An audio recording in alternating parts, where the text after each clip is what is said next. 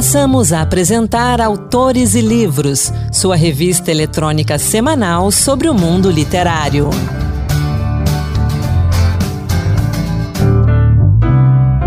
Olá, pessoal. Sejam bem-vindos a mais um Autores e Livros Dose Extra, que toda semana traz para você um pouco do mundo da literatura. Sou Anderson Mendanha e vamos juntos. A gente recebe agora, aqui no Autores e Livros, Miriam Scott. Miriam Scott nasceu em Manaus, é formada em Direito, mas só exerceu a advocacia até o nascimento do seu primeiro filho. Daí em diante, passou a se dedicar à escrita e à literatura. Hoje, ela é mestre em literatura e crítica literária pela PUC de São Paulo. Das suas vivências com filhos surgiram crônicas, histórias infantis, a poesia chegou por acaso, de Mansinho, está ali até hoje. Ela escreve também crônicas, histórias infantis, poesia e romances. Dos romances eu cito Terra Úmida, vencedor do Prêmio Literário de Manaus 2020 na categoria Melhor Romance Regional, e Quem Chamarei de Lar. E agora, recentemente, ela publicou Helena Ferrante, Tati Bernardi, A Maternidade Desnuda, A Construção das Vozes Narrativas alteridade. Então, Miriam, seja bem-vinda ao Autores e Livros. Vamos conversar sobre literatura e deixar o direito lá no passado, né? Mais ou menos isso. Vamos conversar sobre literatura que se tornou realmente a minha vida agora. Seja bem-vinda, conta pra gente como foi fazer essa transição de uma área como o direito para a literatura. Foi fácil, foi difícil? a literatura domina a sua vida desde sempre, desde antes dessa passagem? Como leitora, com certeza. Eu fui uma criança que começou a ler com os ouvidos, porque eu tinha muitos disquinhos coloridos de histórias infantis é, que eu escutava e reescutava infinitamente.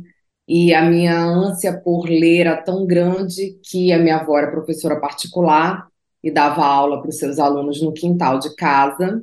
E eu comecei a querer participar das aulas porque eu queria aprender a ler. Eu achava aquela, aquela, aquelas letras todas na cartilha. Eu lembro muito bem da cartilha que ela usava, ainda era, né, década de 80. Então usávamos a cartilha e ela começou a perceber meu interesse e me pôs a junto com os outros alunos e acabei aprendendo a ler é, antes da alfabetização, fui alfabetizada por ela, e aí eu comecei a poder ler sozinha os meus livros. Então, embora a escrita tenha vindo mesmo na vida adulta, eu sempre fui muito leitora. É, e também escritora de diários. Eu era fascinada pelos diários, então eu, eu tive diário desde os 10 anos de idade até mais ou menos os 17, 18 anos. Guardo eles até hoje e então também ali eu escrevia sem saber que um dia abraçaria a, a profissão da escrita, mas escrevia ali pequenos poemas, é, muita coisa que eu passava daquela fase da adolescência, eu contava para o diário. Eu sempre fui muito tímida para falar sobre as minhas próprias emoções com as amigas, então o diário era realmente o meu divã.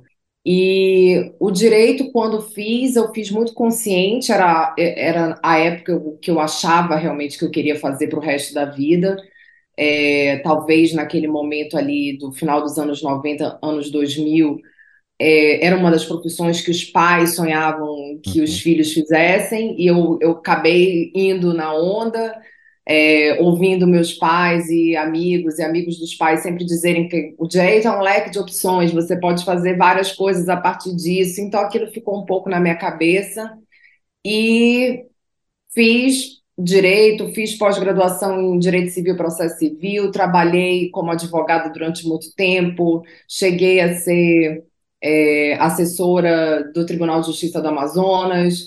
Mas realmente a chegada do Daniel foi um divisor de águas para mim, porque quando eu me tornei mãe, eu sabia que para eu voltar, né, depois da licença maternidade ali de meros seis meses, que realmente eu acho que é nada para quem tem um filho, é, eu passaria o dia inteiro fora, precisaria ter alguém de muita confiança para ficar com o Daniel. Isso não passava pela minha cabeça, eu não estava pronta para me afastar dele durante tanto tempo, passar seis, sete horas fora de casa pelo menos. E aí conversei com a minha sócia e pedi um afastamento. Falei assim, olha, não tenho condições de voltar agora, também não é justo com você ficar prorrogando o tempo e você tendo que abraçar todas essas causas sozinha, então eu vou me afastar. E aí, enfim, não consegui mais voltar, porque me voltei para os livros, comecei a voltar a ter tempo de leitura de, de literatura, né? Que acabou que eu passei alguns anos ali muito dentro do mundo jurídico e redescobri a literatura voltada muito para a maternidade, redescobri autoras como Clarice Lispector, como Hilda Hilst, e aí eu fui tomada pela literatura de novo, comecei a escrever crônicas num blog sobre o momento que eu estava vivenciando ali de, de mãe de primeira viagem, as mulheres que se tornaram minhas leitoras começaram a se identificar com essas crônicas, porque falavam sempre desse lado B da maternidade, que eu fazia questão de frisar que não era tudo tão bonito e tudo tão perfeito quanto eu tinha escutado que seria. É, e aí eu não parei mais. Aí foi tudo virando livro, é, Daniel começou a falar, surgiram as histórias infantis, e aí eu quis começar a fazer oficinas realmente de escrita criativa para me tornar uma escritora profissional e fui caminhando por esse por esse percurso literário que eu espero que seja para o resto da vida. Você acha fundamental essas oficinas de escrita criativa para que o autor se torne um escritor profissional?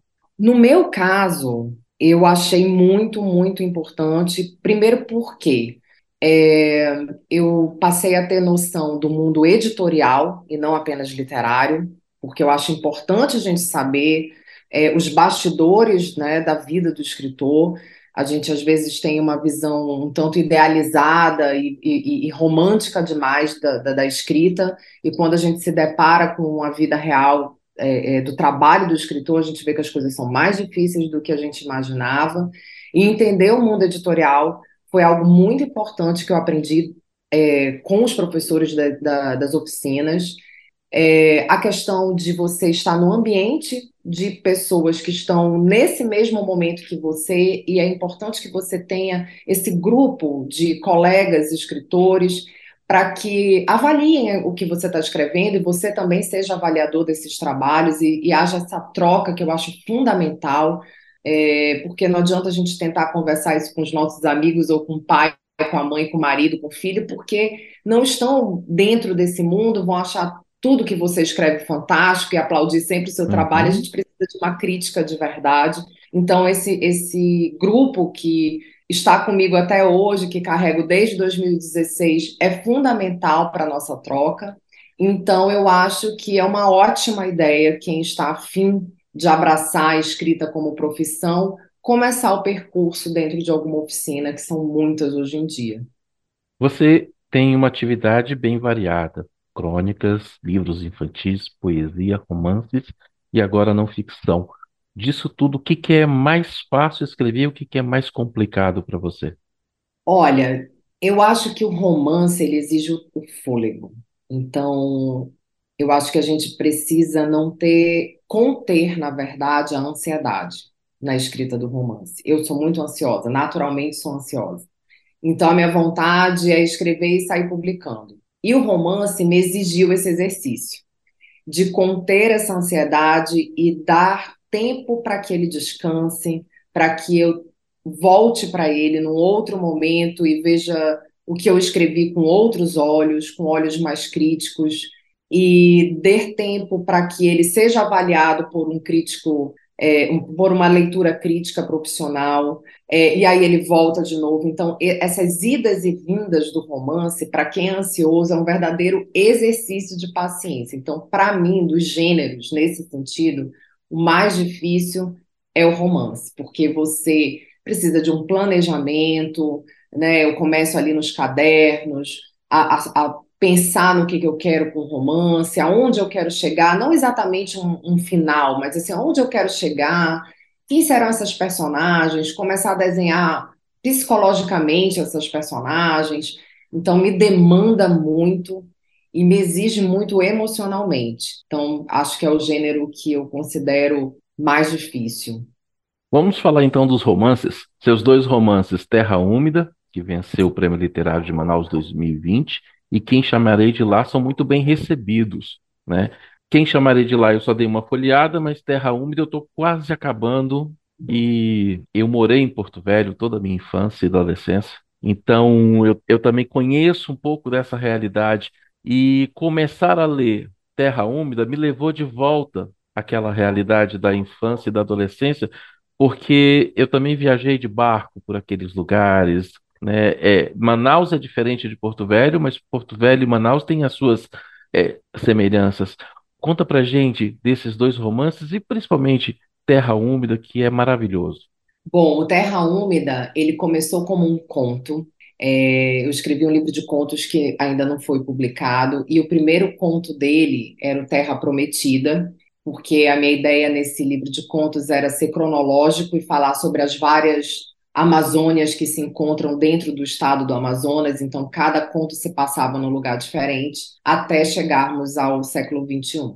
E esse conto de abertura, quando eu passei por uma revisão crítica, o revisor disse: Eu fiquei muito curioso para saber mais sobre essa mulher misteriosa, que no conto ela não, não, não se revela muito. É mais realmente a figura do Abner, do primeiro narrador.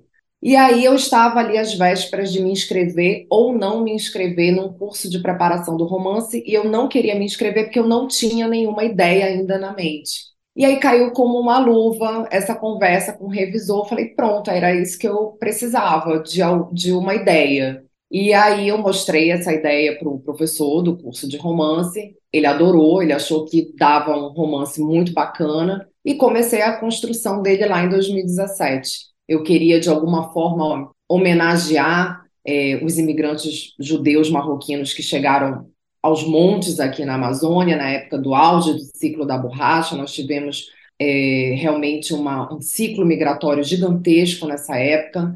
É, e meu bisavô veio diretamente do Marrocos aos 12, 13 anos de idade, juntamente com a sua família. E embora Terra Úmida seja ficção, eu, eu não me inspirei na história familiar para criar Terra Úmida, mas eu tentei homenagear os judeus né, marroquinos que fazem parte, nós temos uma comunidade muito intensa aqui na, no Amazonas e, e, relativamente grande, menor que a de Belém, mas relativamente grande.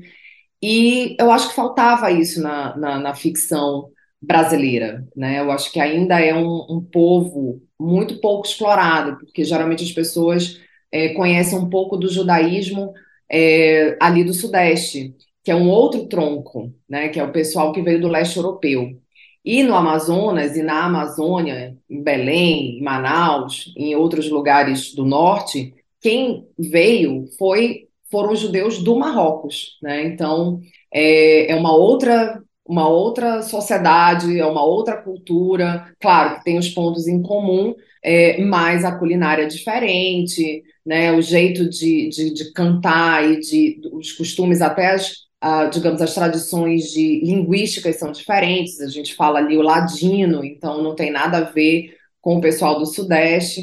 E eu achava que faltava muito disso, né? Porque é uma história que fica entre nós do norte. Se você fizer pesquisa nos outros estados do norte, com certeza tem muita história, mas não no resto do país. E, e, eu tenho sido muito feliz com Terra Úmida, porque a personagem em si me tem provocado discussões incríveis assim nos grupos e nos clubes de leitura que o Terra Úmida tem chegado. É muito bonito de ver o percurso que o livro tem feito. É, às vezes até eu tomo um susto de clubes de leitura do Sul estarem chegando né, ao Terra Úmida e, e estarem entrando em contato comigo para marcar, porque querem ouvir da própria autora como foi a construção, porque todo mundo gosta muito da, dessa dupla Abner e Simi, que são os narradores da história. Então, Terra Úmida assim, é, tem me trazido só alegrias e eu ainda acho que ele tem um percurso bem bonito para fazer. Então, é, é, é o meu livro querido, assim, do, do coração. E o Quem Chamarei de Lá, ele foi escrito para eu descansar do Terra Úmida. Porque o Terra Úmida me exigiu muito em matéria de pesquisa histórica e de vocabulário para que eu não me tornasse anacrônica. Eu precisava estar atenta a, a, como as pessoas iriam falar ali no início do século XX. Então, eu estava muito cansada de estar tá escrevendo nesse outro tempo, nesse outro espaço. E a Lúcia, que é a personagem de Quem Chamarei de Lá, ela surgiu, assim, sabe? Ela me chamou mesmo para escrever. É... e quando eu terminei, eu cheguei a publicá-lo uh, somente no formato digital, mas uma editora leu, gostou e me perguntou se eu toparia tirar o Quem Chamarei de Lá do, do digital para transformá-la no livro direcionado para o PNLD, né, que é o Plano é, Nacional de Livros Didáticos e Paradidáticos. E eu topei, eu falei, bom, é uma chance excelente de chegar a muito mais pessoas. E aí esse livro foi trabalhado ali em 2020, na pandemia, então na pandemia eu trabalhei Terra Úmida e Quem Chamarei de Lá ao mesmo tempo. E em 2022 ele foi aprovado no PNLD e também está começando agora seu percurso, porque agora que ele vai chegar nas escolas, porque é, o PNLD é um pouco demorado, né? Então agora que ele vai ser colocado nas escolas, então ainda estou esperando o resultado, digamos, de leitores vindos e, e, e jovens, né, mais jovens, porque ele é para o ensino médio, a partir de agora, a partir do segundo semestre. E a não ficção? Como é que nasceu esse livro, essa comparação entre Helena Ferrante, Tati Bernardi? Tem a ver também com a sua própria maternidade? Sim. Uh, esse livro ele surgiu por conta do mestrado. Então, eu, depois de ter feito muitas oficinas, eu acho que eu fiz mais ou menos entre seis e sete oficinas literárias, eu comecei a ter uma necessidade de me aprofundar mais na teoria literária. É, eu, eu sentia muita falta disso. E como eu tenho muita vontade de ter minha própria oficina aqui no Amazonas, porque em Manaus a gente tem essa falta, não, não existem, eu sempre tive que procurar fora, é, eu falei, não, eu não quero começar de qualquer jeito, eu preciso me aprofundar, eu preciso estar bem teoricamente para abrir esse espaço para outras pessoas. E aí, nessa época da pandemia, realmente muitas universidades puderam ser é, à distância. A PUC abriu essa possibilidade para inscrições de alunos que não fossem de São Paulo, e aí eu fiz uh, o, o, todo o processo né, de seletivo, passei, e comecei em 2021. E, bom, eu acho que para uma pesquisa que vai durar dois anos, a gente tem que estar muito apaixonado pelo que vai pesquisar, porque cansa, né? Você vai ler e reler aqueles livros da sua pesquisa inúmeras vezes. Então, eu falei, gente, eu tenho que falar sobre uma coisa que eu gosto muito, porque eu sei que vai chegar uma hora que eu não vou aguentar nem olhar para esses livros. E a maternidade é o assunto que me atravessa desde 2010, quando me tornei mãe. Falei, então não posso me distanciar disso. Foram esses livros que me trouxeram para a escrita, porque cada vez que eu lia livros que falavam sobre o feminino, sobre o ser mulher, eu ficava extremamente tocada. Então eu quero falar sobre essa maternidade não idealizada, que diz as verdades que as mulheres precisam saber que são verdades e que está tudo bem não se sentir feliz o tempo todo, se questionar se era sobre isso mesmo que queria fazer, se quer ser mãe, se não quer ser mãe. E eu queria falar do contemporâneo, da ficção contemporânea. Então, eu tentei fazer uma comparação entre duas obras de escritoras completamente diferentes, mas que traziam uma maternidade real que é a italiana Helena Ferrante, que tem uma literatura bem vasta e que traz mulheres com, com personalidade muito forte, que uhum. são seguras de si, no sentido de dizerem: eu pago para ver até onde você aguenta me escutar. Então, são livros muito crus, e isso me chamou muito a atenção. E a Tati Bernardi, que, embora seja uma pegada até do humor, é, trouxe um livro nesse Você Nunca Mais é, Vai Ficar Sozinha, uma abordagem muito interessante sobre uma, a chegada de uma gravidez, de uma filha, e que vai, de alguma forma, porque é autoficção, é, balançar né, a Tati Bernardi enquanto é, até profissional, né? Como seria a vida dela dali para frente depois da chegada dessa filha? E aí eu tentei comparar as obras e eu acho que fui muito feliz porque minha orientadora é, comprou a ideia. Nós fizemos uma teoria incrível sobre é, o não canônico, no sentido de trazer livros contemporâneos que poderiam ser considerados não canônicos, mas que é, têm a, tão, tão, a, a mesma importância que os grandes autores que são tidos como universais. E por que que autores homens são sempre considerados universais? Por que que a gente não coloca todo mundo no mesmo patamar? Né? Porque todo mundo tem a sua uhum. importância. E aí eu trouxe a teoria de é, Deleuze, que vai falar sobre o rizoma e sobre essa possibilidade de nós olharmos a literatura como um grande campo é, onde a gente não sabe quem inicia e quem termina, porque todos estão é, belíssimamente conectados. Então a gente deixa de olhar a literatura como árvore, né, olhando sempre de cima para baixo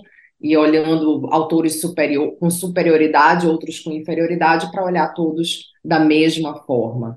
E a possibilidade dessas literaturas que trazem essa maternidade não idealizada é, como possibilidade do leitor e da leitora pensarem com mais alteridade e compaixão para as outras mulheres. Então, esse foi o grande objetivo do trabalho. Esse mestrado e esse livro mudou você como autora? Muito. Nossa, demais, porque eu fui para uma perspectiva filosófica que eu não tinha, né, sobre a literatura. É, eu li muito, muito filosofia e como eu diria que eu tenho, acho que, mais bagagem agora para as próximas escritas. Eu, é, eu tinha medo de entrar no mestrado e me afastar da ficção, era um receio, mas eu terminei o mestrado com a certeza de que eu pretendo voltar para o doutorado, porque é, a pesquisadora e a ficcionista elas podem conviver perfeitamente. Uma não está brigando com a outra, as duas podem fazer criações é, melhores até a partir de agora, sabe? Então eu acho que elas convivem super bem, não tem problema nenhum a gente ser ficcionista e estar na academia, nada impede. Eu quero voltar a uma coisa que você disse um pouquinho atrás, do sonho de ter a sua própria oficina de escrita criativa em Manaus, que não existe. É difícil fazer literatura na região norte? Eu já conversei com outros autores de Belém, Boa Vista, Macapá, e todos dizem a mesma coisa. A gente pode sim produzir literatura aqui, mas ainda precisamos de nos, nos aproximar do sul e do sudeste. É por aí mesmo? Eu diria que sim. Eu diria que a gente passa pela problemática de não estar no chamado centro. Embora eu tenha todas as minhas reservas com essa história de o que é centro. Uhum. É, tanto que eu não, não considero correto o prêmio que eu recebi ser de literatura regional, porque o que é regional, né? É, eu falo desse meu centro. Então, para mim, o Amazonas e a minha história é o centro. E é claro que eu acho que a gente tem todas as possibilidades de escrita. Acho que hoje, com as inovações tecnológicas e as redes sociais, existe uma possibilidade da gente chegar às pessoas de outras regiões com muito mais facilidade mas ainda existe é, a preponderância de que quem faz literatura está obrigatoriamente no Sul e no Sudeste. É, ou pelo menos quem é daqui acaba tendo que ir embora daqui para estar no meio literário, porque faz falta. A gente sabe que é uma rodinha, é, um fica indicando o livro do outro, e se você não faz parte da rodinha, provavelmente o seu livro não será lido. Então, para mim, isso ainda é um grande problema. Você furar essa bolha literária, ela é muito difícil, muito difícil. É... Alguém de fora tem que olhar para você e apontar para o seu livro para dizer que vale a pena ser lido, porque afinal de contas os leitores têm tantas escolhas e eu que sou de é, como é que se diz, de editora independente, não consigo estar na, em todas as livrarias então, óbvio que é muito mais difícil para mim é, conquistar meus leitores. Então, o meu trabalho é diário né, nas redes sociais para que eu consiga alcançar novos leitores e outras regiões do país. Porque se realmente é, a gente ficar parado, meu livro não vai chegar a lugar nenhum. Então, é possível? É. Mas é um trabalho que eu diria que é, em dobro, talvez em quádruplo, em relação a quem está no eixo Rio-São Paulo. Assim, eu vejo uma diferença gritante, até mesmo quando eu estou em São Paulo, as poucas conversas que tenho já me rende algum leitor. E eu aqui, à distância, mesmo trabalhando diariamente nas redes sociais, o alcance é muito menor. É, então, eu tenho muita vontade de ter oficina, porque eu vejo o quanto tem de pessoas incríveis querendo escrever e o quanto nós temos de material é, nossa, paisagístico e de história e, e, e, de tudo que nós temos aqui, de cultura, para ser colocado aí para o mundo.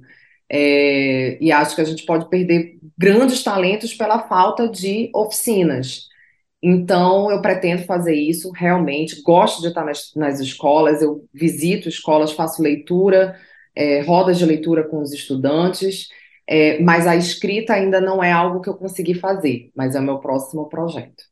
Miriam, é muito difícil ainda para uma mulher no século XXI ocupar o seu espaço na literatura? Os homens ainda têm realmente vantagem, sai na frente? Eu acho que a gente está num momento muito, muito bom para as mulheres. Sem dúvida alguma, talvez seja o melhor momento que tivemos a oportunidade de ter até hoje.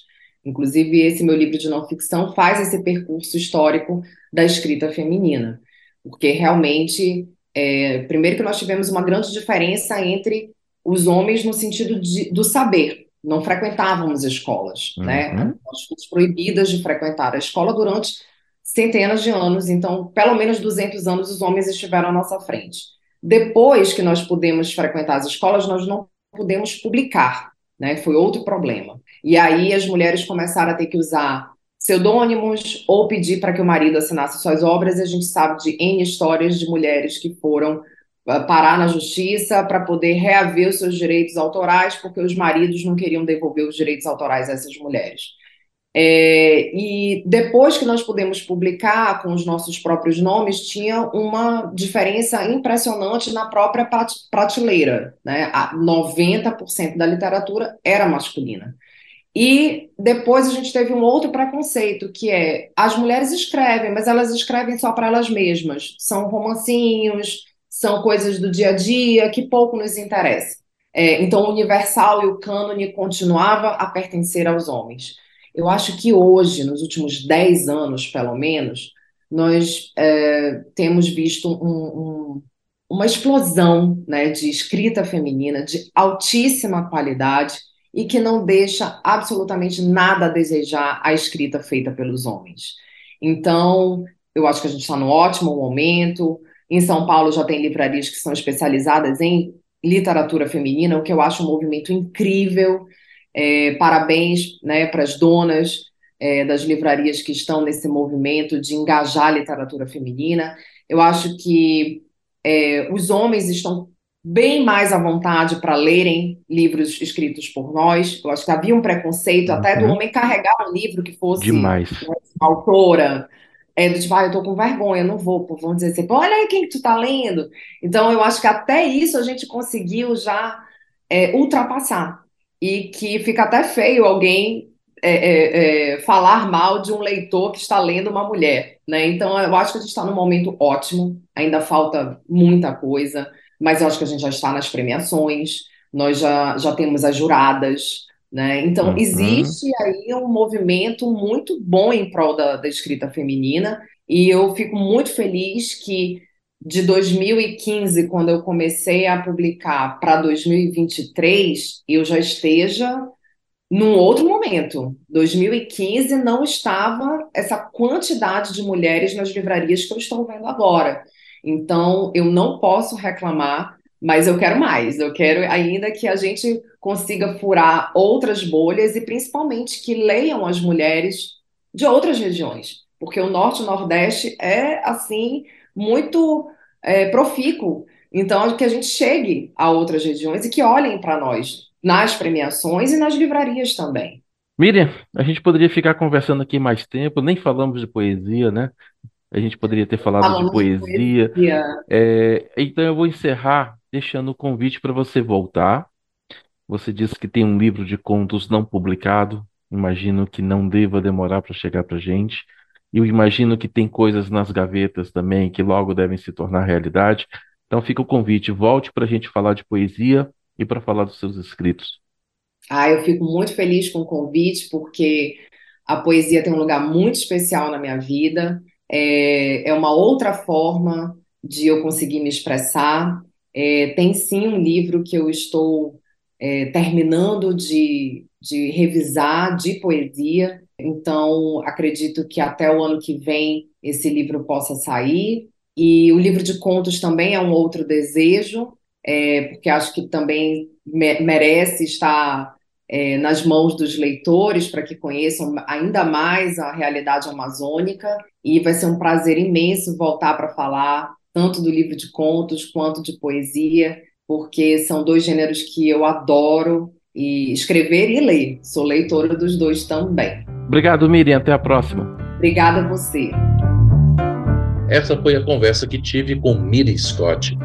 Você encontra os livros de Miriam Scott na Amazon e nos demais portais de livros.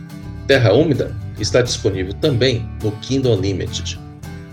E saiba mais sobre Miriam Scott no seu perfil no Instagram, arroba Miriam Scott underline. Miriam se escreve com Y e I. Scott com S-C-O-T-T-I. Eu, Anderson Mendanha, vou ficando por aqui. Obrigado pela sua companhia. Mas antes de encerrar, convido você a acompanhar as outras edições do Autores e Livros disponíveis no site da Rádio Senado, senado.leg.br barra rádio, disponíveis também nas principais plataformas de podcast. Um grande abraço e até o próximo programa. E como sempre, boa leitura. Acabamos de apresentar Autores e Livros, sua revista eletrônica sobre o mundo literário.